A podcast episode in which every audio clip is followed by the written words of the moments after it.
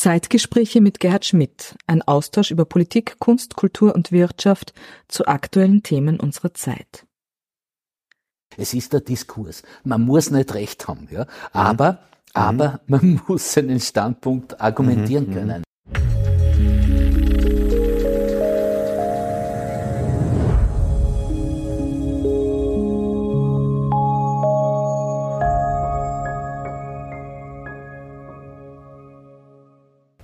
Meine sehr geehrten Damen und Herren, herzlich willkommen zu dieser Ausgabe der Zeitgespräche. Wieder hier ist der Wiener Urania, wie ich an dieser Stelle immer sage, dem Herzstück oder dem Flaggschiff der österreichischen Volksbildung. Mein heutiger Gast ist einer der bedeutendsten Historiker unseres Landes und es ist mir eine ganz, ganz große Freude, dass er heute zu mir gekommen ist. Wolfgang Madertaner, herzlich willkommen. Herzlich willkommen auch. Ja, danke, danke für deine Zeit, danke für dein Kommen. Wolfgang Madertaner vorzustellen ist eigentlich ein ziemlich müßiges Unterfangen, äh, habilitiert an der Universität äh, Graz, äh, äh, Historiker im Umfeld der Sozialdemokratie, langjähriger ähm, Vorsitzender des Vereins der Geschichte der Arbeiterbewegung, also dem Parteiarchiv der österreichischen Sozialdemokratie und viele Jahre lang äh, Generaldirektor des österreichischen Staatsarchivs. Und ich darf Ihnen vielleicht noch etwas verraten. Er ist auch noch ein begeisterter Fußballfan und Historiker äh, des vermutlich bekanntesten österreichischen Fußballvereins, des SK Rapid Wien. Lieber Lieber Herr Hofrat, Senatsrat, du hast so viele Titel, ich glaube, lassen wir es weg heute. Bitte äh, sehr. Äh, Du hast dich äh, sehr, sehr stark mit der, mit der Geschichte der österreichischen Sozialdemokratie beschäftigt. Fangen wir mal äh, mit dem an. Wie bist du zu der Thematik gekommen? Ist das sozusagen auch ein bisschen aus deiner persönlichen Biografie Niederösterreich aufgewachsen, Weidhofen an der Ips und hast du dort den Zugang zur Sozialdemokratie gefunden? Naja, wir waren sozusagen äh, in, in, einem, in einem Umfeld, ja, das, das sehr, sehr stark äh, sozialdemokratisch geprägt war. Das heißt, wir äh, waren Bewohner der sogenannten Böhlerhäuser. Ja, das mhm. waren, das waren äh, eigentlich Sozialwohnungen, die um das Böhler-Ibstal-Werk herum gebaut wurden oder in äh, jedenfalls in vernünftiger äh, Distanz äh, gebaut wurden. Und das war natürlich ein äußerst verdichtetes Milieu, unglaublich äh, äh, voller Arbeiter und Arbeitsstolz. Also man ist schon aufgewachsen in dem Bewusstsein, wir sind äh, als Metall- und Stahlarbeiter sind wir Europaspitze. Ja? Also das war äh, und äh, wirklich verfestigtes Milieu, äh, äußerst ähm, äh, wenn ich mich zurückerinnere und das nicht idealisiere, äh, sehr glückliche äh, Kindheit, äh, sehr, sehr viel ist über den örtlichen Fußballverein auch gegangen und, und ähnliche Dinge mehr. Und dann war halt die Ära Kreisky.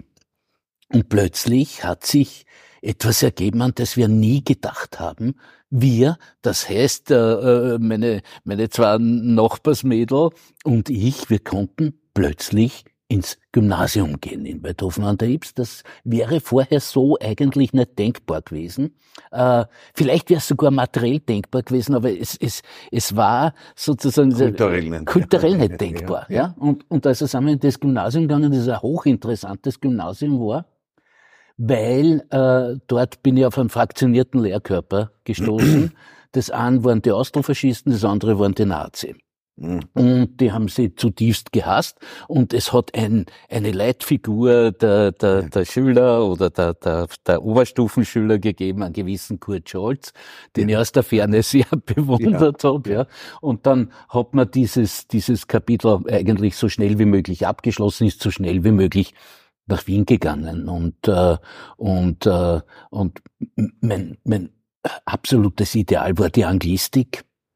Äh, auch ein sehr schräges. Du hast studiert dann Anglistik. Ja, auch ein sehr ja. schräges Institut ja. damals, ja, ja aber, ja. aber, aber äh, schon mit, mit, mit einer, mit einer Art äh, äh, Leistungsgedanken, der, äh, der sich da ziemlich durchgezogen hat. Äh, äh nicht immer zur Freude der Studenten, aber, aber retrospektiv sehr, sehr gut und wichtig. Nur, bin ich dann äh, äh, dem Peter Feldbauer und dem Michael Mitterauer und ähnlichen äh, Geschichte-Professoren oder, oder eben Dozenten, was sie damals waren, über den Weg gelaufen und, äh, und ich habe noch einmal eine ganz starke Wendung in meiner, in meiner Berufsorientierung genommen und entgegen jedem elterlichen Rat, gegen den Rat aller Freunde, begonnen, Geschichte zu studieren und zwar als Hauptfach, also mit, mit äh, als Dissertationsfach. Jetzt liegen ja die Jobs für Historiker nicht unbedingt äh, sozusagen am Tisch. Nicht? Und das ist dann wahrscheinlich auch immer sehr schwierig, da dann auch ein Berufsfeld zu finden, von dem man auch leben kann. Ne? Ja, ja, mein Vater, kann ich mich noch ja. genau erinnern, hat damals gesagt, aha, gut, der Herr Sohn studiert Geschichte, aber eins sage ich dir, du musst das selber durchbringen. Ja. und, und, ja. äh, und, aber äh, es war natürlich auch eine Zeit, es war ja äh, vielleicht verklärt man das in der Rückschau, aber es war eine unglaubliche Aufbruchstimmung auf der Uni. Äh, mhm. Wir waren natürlich große, große Kritiker des, des Bruno Kreisky, so wie wir ihn heute verherrlichen, ja. sozusagen. Äh, gar keine Frage. Der VSSTÖ hat, hat ständige Richtungskämpfe gehabt. Man hat manchmal auch nicht gewusst, wer welche Richtung zu, ja. zuordnen ist gerade. Ja. Und, ja. Äh, und, und es, es war, war spannend und, und aufregend und, äh, und äh, man hat an diese Perspektive, dass man sich ja irgendwann einmal von, von seinem Studium ernähren sollte oder seiner Berufsausbildung, mhm. äh, nicht so sehr gedacht. Und dann kam plötzlich äh, äh, eine, ein, ein erster ein erstes Projekt, ein erster Auftrag. Äh, äh, man hat anlässlich des runden Geburtstages von Bruno Kreisky 1980 eine Ausstellung geplant. Ja. In der, äh, in der Meidlinger Breiter Remise. Ja. ja. Mhm. Und, naja, und unsere fünf, sechs Junge sind sozusagen ausgesucht ja. worden. Wir haben uns äh, nicht ja. aufgedrängt eigentlich, ja. aber aber es hat sich ergeben und wir haben diese Ausstellung gemacht und ein gewisser Karl Blecher kam mhm. äh, und sozusagen äh, keine Zensur, aber zu schauen, ob die, ob die Buben da äh, Plätze machen oder nicht. nicht? Äh, ja. Ist mit uns durchgegangen, hat sich das Modell angeschaut. Der Architekt war der Harry Glück und hat gesagt, großartig. Und ist wieder gegangen. Ja. und dann gab es die große Eröffnung. Ich durfte den Bundespräsidenten, den Kirchschläger damals durchführen und ähnliche Sachen mehr. Die Helle Meimann, die die, die, die äh, Chefin war, hat natürlich den Bruno Kreisky durchgeführt. Ja, ja. Und, äh, und, und äh, ja, und dann, dann war diese, diese Ausstellung und plötzlich ergab sich äh, die die, Position oder die, die Stelle oder, die Perspektive eines Geschäftsführers des Vereins für Geschichte der Arbeiterbewegung. Und ich war noch keine 30. Im alten Parteihaus in der Windseile. Äh, noch nicht. Noch nicht? Noch nicht. Zunächst ja. einmal in der Albertgassen bei den ja. Kinderfreunden. Okay. Die letzten ja. beiden Stockwerke bei den Kinderfreunden. Freie Schule. Ja. Und, und äh, anlässlich des 100-jährigen Jubiläums der Sozialdemokratie hat man dann das, das alte Traditionshaus, das Vorwärtshaus besiedelt, das als Archiv und Bibliothek sehr schwierig zu bespielen mhm. ist, aber mhm. das natürlich ein Hubert Gessner, der Architekt, ja. einer der wichtigsten Otto Wagner-Schüler, das, das Parteivorstandszimmer, äh, ja. äh, original noch, äh, die Täfelung und die Einrichtung von Hubert Gessner. Es ist einfach, es atmet unglaubliche Atmosphäre und unglaubliche Geschichte. Es ist schon ein Privileg, an solchen Orten arbeiten ja, ich glaube, zu dass die Geschichte, die dort passiert ist, ja auch, die ja tief sozusagen wahrscheinlich ins, ins 19. Jahrhundert hineinreicht, auch eine ganz beachtliche war. War die russischen Revolutionäre und so weiter, was ich gehört habe, die dort zum Teil inkognito gesessen sind, ne? Äh, den, den Nationalitätenkonflikt studiert haben. Ja, ähm, es ist also äh, höchst unterschiedliche Revolutionäre, die da angekommen sind. Äh, Leo Trotsky auf seiner auf seiner Flucht, der war vom Zarismus zweimal zum Tod verurteilt, äh, kommt eines Sonntags, wie er in seinen Memoiren schreibt, kommt eines Sonntags nach Wien, nach einer höchst abenteuerlichen und lebensgefährlichen Flucht, kommt nach Wien, geht zum Vorwärtshaus und klopft an, ja. Und klopft und klopft und plötzlich macht ihm ein großer, riesiger Mann auf und brüllt ihn mit gewaltiger Stimme an. Was wollen Sie da? War das der legendäre Fritz Austerlitz, der mhm. Chefredakteur der Arbeiterzeitung. Ja. Und trotz gesagt, ich möchte unbedingt mit dem, mit dem Viktor Adler sprechen, ja. Äh, sagt, Bosse, wieso? Ja, ja ich, ich, wäre russischer Revolutionär und da, das ja. alles und und der Austerlitz brüllt ihm an, wissen Sie, was heute ist? Heute ist Sonntag. Ja. Der Herr Dr. Ruth. Ja. Und der Trotzki, wie er halt so ist, sagt, und was ist, wenn am Sonntag die Revolution ausbricht? Und der Austerlitz darauf, wir sind in Österreich. Hier bricht am Sonntag keine Revolution. Das ist die, die Geschichte ja, der Trotzki erzählt ja, in seinen Memoiren. Und man kann sich das irgendwie auch vergegenwärtigen oder, oder vorstellen. Äh, Nebstbei der Stalin äh, war für zwei Monate auch im Haus zu Studienzwecken, eben wie du bereits gesagt hast, Gerhard, ja. äh, zum Studium der Nationalitätenfrage. Er hat dann eine furchtbar rüde und eigentlich ähm, äh, sehr hölzerne Kritik äh, an, an Bauer und Renner geübt, aber er hat sich den Renner gemerkt. Mhm. Und das wird mhm. 1945 wieder sehr wichtig, wo der Stalin mhm. nach dem mhm. alten Renner suchen lässt und ihn ja, dann tatsächlich ja. auch mehr oder weniger in Glocknitz. ja, in Glocknitz findet. Ja. Der, der Renner hat sich auch also ja. nicht versteckt, muss man schon sagen. ja. Ja. Und, und, und, äh, und hat äh, begonnen eben einfach diese österreichische äh, äh, äh, so etwas wieder wie eine Regierung einzurichten und und äh, eine zivile Verwaltung und ähnliches. Ne? Das ist ja unmittelbar nach Kriegsende sehr erstaunlich. Also es ist wirklich eine eine großartige Geschichte, deren Aufarbeitung noch immer nicht zur Gänze erfolgt mhm. ist und, äh, und die wir uns ganz ganz genau anschauen sollten. Also die, die Aufarbeitung vor allem in der ersten Republik, ne? da sind ja auch viele Akten, äh, viele Akten gar nicht verfügbar. Ne?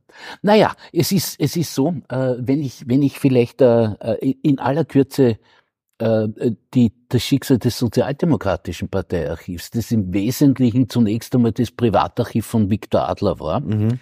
Äh, dazu ist dann das Arbeiterzeitungsarchiv gekommen, etc. etc.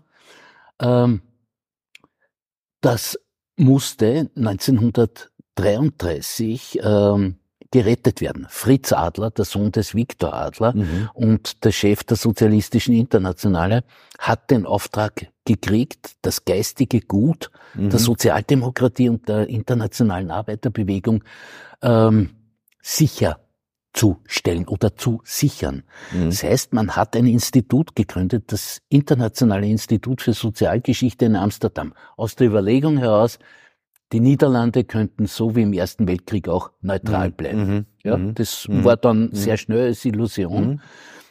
Und man musste die, die ganzen Bestände, die man dort im ISG gesammelt hat, musste man irgendwie wegkriegen. Ein Teil ist nach Cambridge und Oxford gegangen, in letzter Sekunde. Vieles, vieles von dem, was, was uns heute gerettet ist, war einfach äh, äh, auf, auf irgendwelchen Lastenkähnen mhm. in, in und um Amsterdam. Ja? Mhm, mh. Und das äh, Sozialdemokratische Parteiarchiv, also das Viktor Adler und Fritz Adler Archiv, kam zu einem befreundeten Grafen nach Frankreich. Dort wurde es in einem Schlosspark vergraben. Mhm. Und, äh, und äh, das Herz ja ein bisschen konstruiert dann, aber es ist tatsächlich so, dass die, dass die Nazis ja solche Archive als, als äh, Basis ihrer Verhaftungslisten mhm. und, und so mhm. weiter mhm. gesucht haben und überhaupt. Sie mhm. wollten eben das geistige Gut der Arbeiterbewegung mhm. vernichten. Und äh, Fritz Adler ist dann äh, von seinem alten, sehr engen Freund äh, Einstein äh, nach Princeton geholt worden. Also in letzter Sekunde konnte er emigrieren und, äh, und, und er hat, hat Exil in den USA genommen. Fort Anfang 1946 wieder zurück mhm. und schreibt einen völlig enthusiasmierten Brief an den österreichischen Parteivorstand. Stellt euch vor, die Sachen sind bereits wieder ausgegraben und in Amsterdam. Ich war ja. persönlich ja. vor Ort, ja. ja. Und, und, ähm, äh, die Geschichte ist dann kompliziert und lang, aber äh, Fritz Adler beginnt eine Biografie seines Vaters. Viktor Adler äh, äh, holt sich aus Amsterdam nach Zürich den gesamten Adler Nachlass und die Österreicher äh, wollen den natürlich zurück in Wien haben. Der Fritz Adler sagt, nein, in Wien sitzen die Russen. Mhm. Und daher nicht, ja. Und 1955 dann hat sich die Rosa Jochmann höchstpersönlich nach Zürich begeben, das nach Österreich geholt. Ja, und das ist heute der Kern der ja. Sammlungen im Vorwärtshaus. Na, das ist ja ganz gut. Du hast ja ganz, ganz spannende Schätze. Du, du warst ja dann Geschäftsführer, dann nach dem Geschäftsführer kommt die Phase, wo du Generaldirektor des österreichischen Staatsarchivs warst. Das ist ja eine andere Dimension. Äh, das reicht ja vom Hausarchiv der Familie Habsburg sozusagen bis zur Ablage der aktuellen Akten. Ne? Ja, äh, äh, äh lieber Gerhard, es ist, äh, auch in der Retrospektive, es, es ergibt ja. sich halt, ja? ja. Aber, aber es ist natürlich, denke ich, ja, der Traum jedes seriösen Historikers, jeder seriösen Historikerin, äh, Chef des österreichischen Staatsarchivs zu werden, weil das ist ein gewaltiges, großartiges Archiv. Also insofern, eines der bedeutendsten, glaube ich, in eines Europa. Eines der bedeutendsten in Europa, ja, das ja. haben wir den Habsburgern zu verdanken, man muss es wirklich sagen, und ihre Sammelwut ja. und Sammelleidenschaft. Ähm, es ist, es ist so, dass, dass es ja natürlich ein zentraleuropäisches, ist ja nicht auf die heutige Republik beschränkt, sondern ein zentraleuropäisches Archiv ist. Äh, bis 1833 äh, sind wir das belgische Nationalarchiv, das holländische Nationalarchiv, äh, äh, bis 1918 das ukrainische Nationalarchiv und so weiter und so fort. Ja. Ähm, äh, äh, du hast dort eine, ein, einen Reichtum an, an historischer Überlieferung, der unglaublich ist und äh, im Gegensatz zu London oder auch zu Paris oder zu Moskau haben wir kaum äh, Verluste durch Brand. Ja. Es, es mhm. gibt bei uns den Justizpalastbrand 1927, da haben wir aus dem Innenministerium äh, relativ äh, bedeutende Bestände verloren, mhm. beispielsweise mhm. Ministerratsprotokolle. Die dort archiviert wurden. Die dort archiviert wurden, ja. Äh, ja. vorübergehend ja, archiviert wurden, ja. Aber, aber im Wesentlichen hat das österreichische Staatsarchiv keine, mhm. keine Einbußen gehabt, äh, in der Schwere, wie sie andere große mhm. äh, Länder und Städte hatten.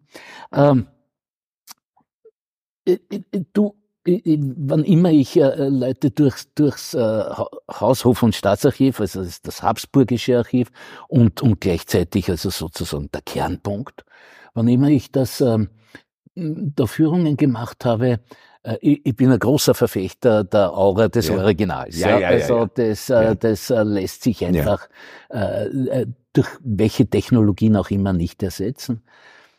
Aber wenn man dann äh, beispielsweise das äh, Privilegium Maius hergezeigt hat, was man nicht sehr häufig tut, ja, äh, dann ist es schon erstaunlich, wie es, wie es, wie sich diese Dokumente über die Jahrhunderte, ja, mhm. wie sich die erhalten und, und, und, und wie sie uns, ich muss fast sagen, gegenübertreten. Mhm. Das ist etwas, was faszinierend ist und was man schwer auch in Worte kleiden äh, kann. Nun dazu, wenn man nimmt das äh, Privilegium Meyers des Rudolf IV., äh, ist, wie soll man sagen, irgendwo die Staatsurkunde schlechthin.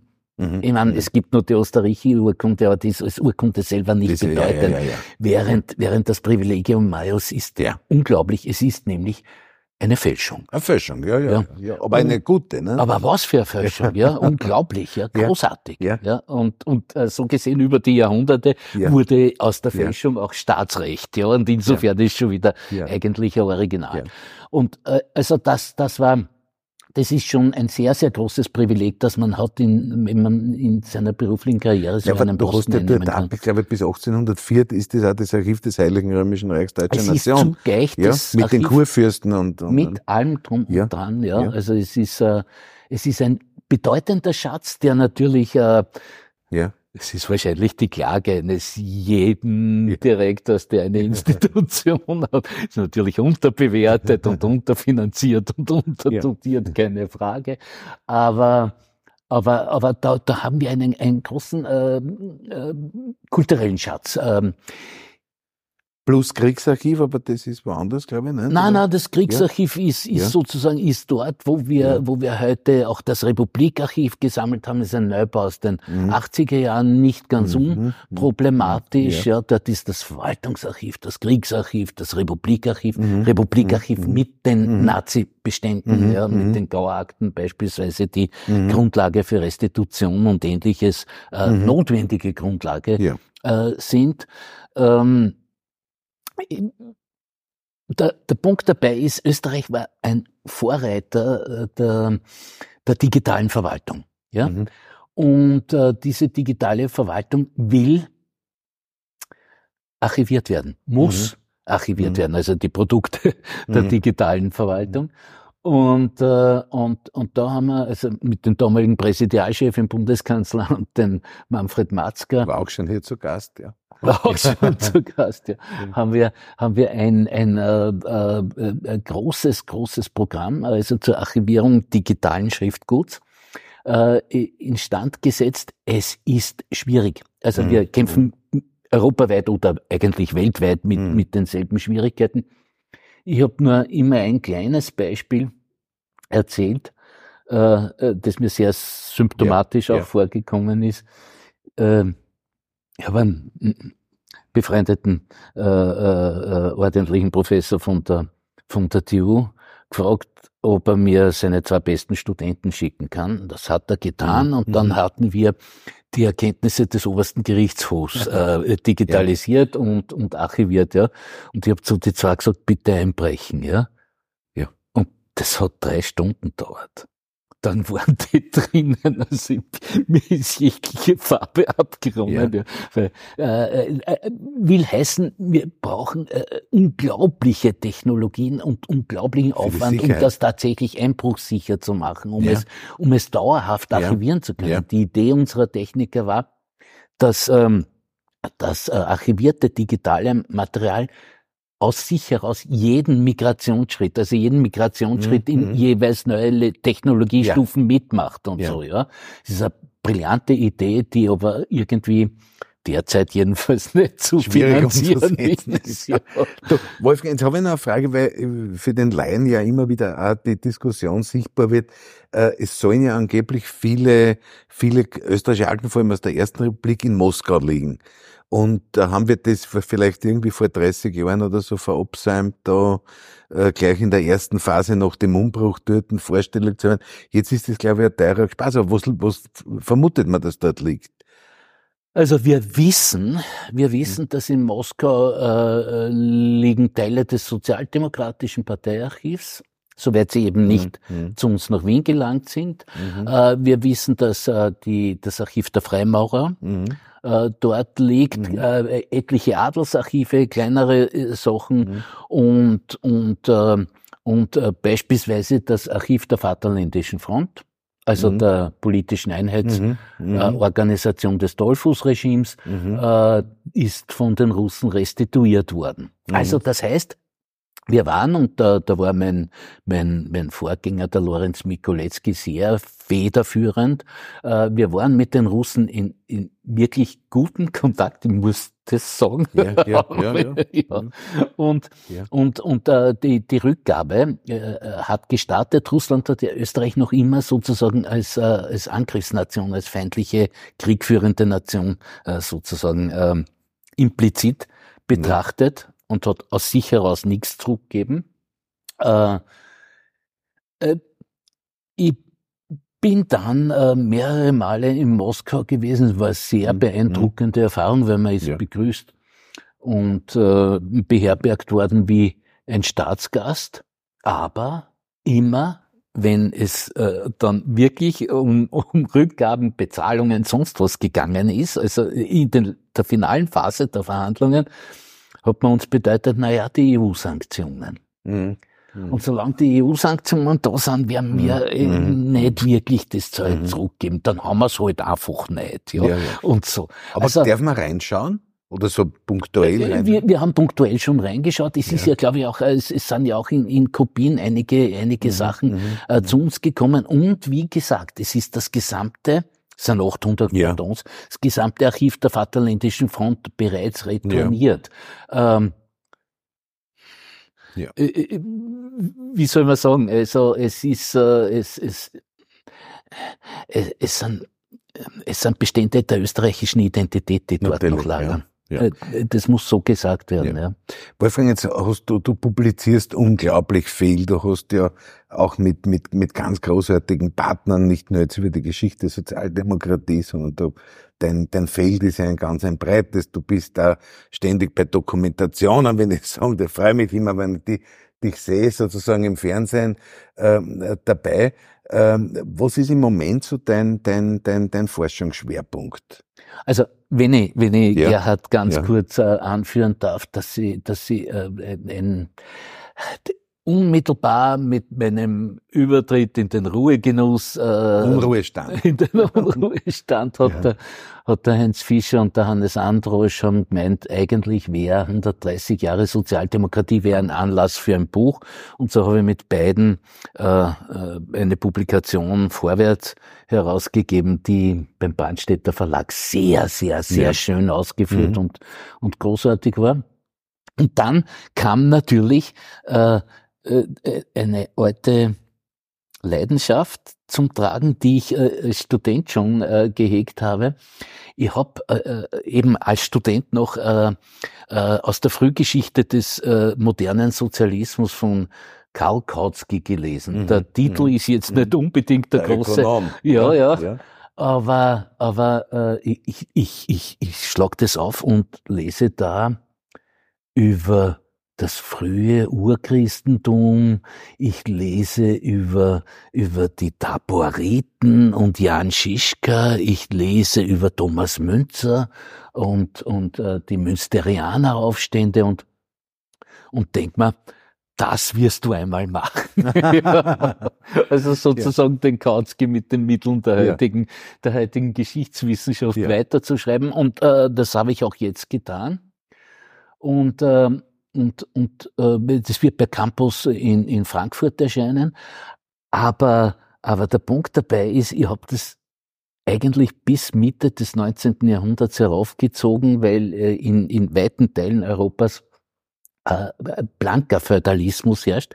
Das wäre zum einen Ungarn gewesen, äh, das damalige historische große Ungarn und zum anderen äh, Galizien, wo es mhm. einen äh, unfassbar grausamen, massenhaften Bauernaufstand mhm. Ähm, mhm.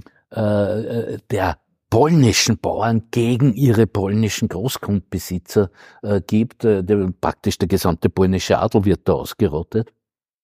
Und, und das ist 1846 ein Vorspiel zur großen europäischen Revolution 1848.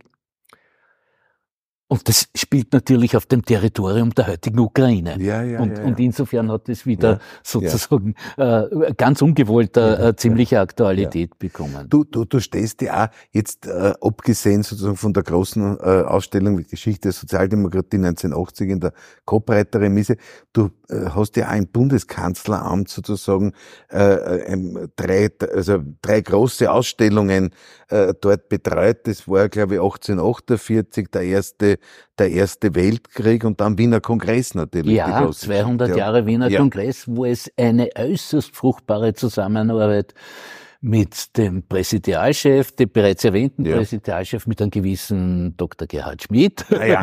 gegeben hat. Ja. ja. Äh, das war, das ist natürlich auch etwas, äh, was man wirklich als Privileg begreifen ja. muss. Ja. Wenn man in die, in die Situation kommt, an solchen Orten 200 äh, Jahre Wiener Kongress zu thematisieren. Also wir haben dann die Publikation nicht umsonst die Erfindung Europas genannt, weil damals wird einfach das heutige Europa grundgelegt. Okay, ja. wir haben jetzt mit den kriegerischen Auseinandersetzungen wird es unter Umständen vielleicht ja. sehr bald sehr anders aussehen, aber, aber, aber immerhin 200 Jahre, ja, äh, eine gewisse, ja. eine gewisse ja. Definition des Kontinents, ein gewisses Bewusstsein, äh, auch wenn es mit, mit unglaublichen Gewaltausbrüchen natürlich immer wieder verbunden war. Aber der Wiener Kongress hat es geschafft, für 100 Jahre lang Frieden, weitgehend Frieden zu halten und das ist eine Gewaltleistung, ja. Und dann Kriegspresse, also das Kriegspressequartier, das war die Ausstellung zu 100 Jahre Erster Weltkrieg, glaube ja, 2014. Ja, ja. und ja. da haben wir, da haben wir äh, äh, Folgendes gemacht. Wir haben uns angeschaut, Das Kriegspressequartier war im Wesentlichen äh, die Versammlung der österreichischen Literatur. Ja österreichischen Literaten, äh, äh, die, die dann Kriegspropaganda geschrieben haben. Äh, Wo man alle irgendwie zusammengebracht hat oder irgendwie ja, einbe ja. einberufen alle, hat. Alle ja? haben sie einge eingebunden und, äh, und die Tante Jolisch hätte wahrscheinlich gesagt, aber was für eine Kriegspropaganda. also Stefan Zweig, großartig, muss man einfach sagen. Ja. Und dann gab es eben die Fotografen und Filmer, und wir haben uns, wir haben uns die, die äh, Fotografien hergenommen, die von der damaligen Zensurstelle zurückgehalten wurden und haben ein großes Buch draus gemacht, äh, das auch den Deutschen Fotobuchpreis gewonnen hat, äh, äh, wo, wo ich mir schon gedacht habe, darf man solche Fotos eigentlich veröffentlichen oder sollte man sie besser äh, einer Öffentlichkeit nicht zugänglich machen? Und äh, wir haben uns dann doch für die Veröffentlichung entschieden, weil mhm. es ist natürlich ein Antikriegsbuch geworden ja. in, in großem Ausmaß und ja. und ja. Na und 1848. Und 1848, weil, ja. lieber Gerhard, das unser aller ja. Weltbild natürlich grundlegt. Das ist die äh, große bürgerliche Revolution des Jahres ja. 1848. Die Und das erste Mal eine Arbeiterschaft sichtbar wird, die sich genau. aber mit dem Bürgertum irgendwie da zusammentut. Ne? Zusammentut und dann natürlich auch gleichzeitig ja. wieder oder gleichzeitig im, im, im Lauf eines, eines wirklich äh, äh, sozusagen verrückten Revolu ja. Revolutionsjahres auch, auch äh, wiederum spaltet, teilweise auch gegeneinander äh, auftritt. Äh, aber es, es entstehen die Ideen von, ja. von, äh, von Republik und mhm, Demokratie. Es mhm, entsteht mhm. die Idee, dass es äh, mhm, möglich mhm. wäre, vielleicht äh, nicht von Habsburg regiert ja, zu werden. Ja, ja, ne? Die Ungarn spalten sich ab. Und, und, und. Also es, es ist ganz Wesentliches natürlich, und das darf man nicht übersehen, es, äh, es kennt auch der Nationalismus. Ja. Hier, hier in Wien und äh, dort in Berlin und, und, und überall, wo halt die großen Aufstände waren, äh, ist es schon äh, ein, ein virulenter Deutschnationalismus, der, der sozusagen Gestalt, schön langsam mhm. Gestalt mhm. annimmt. Mhm.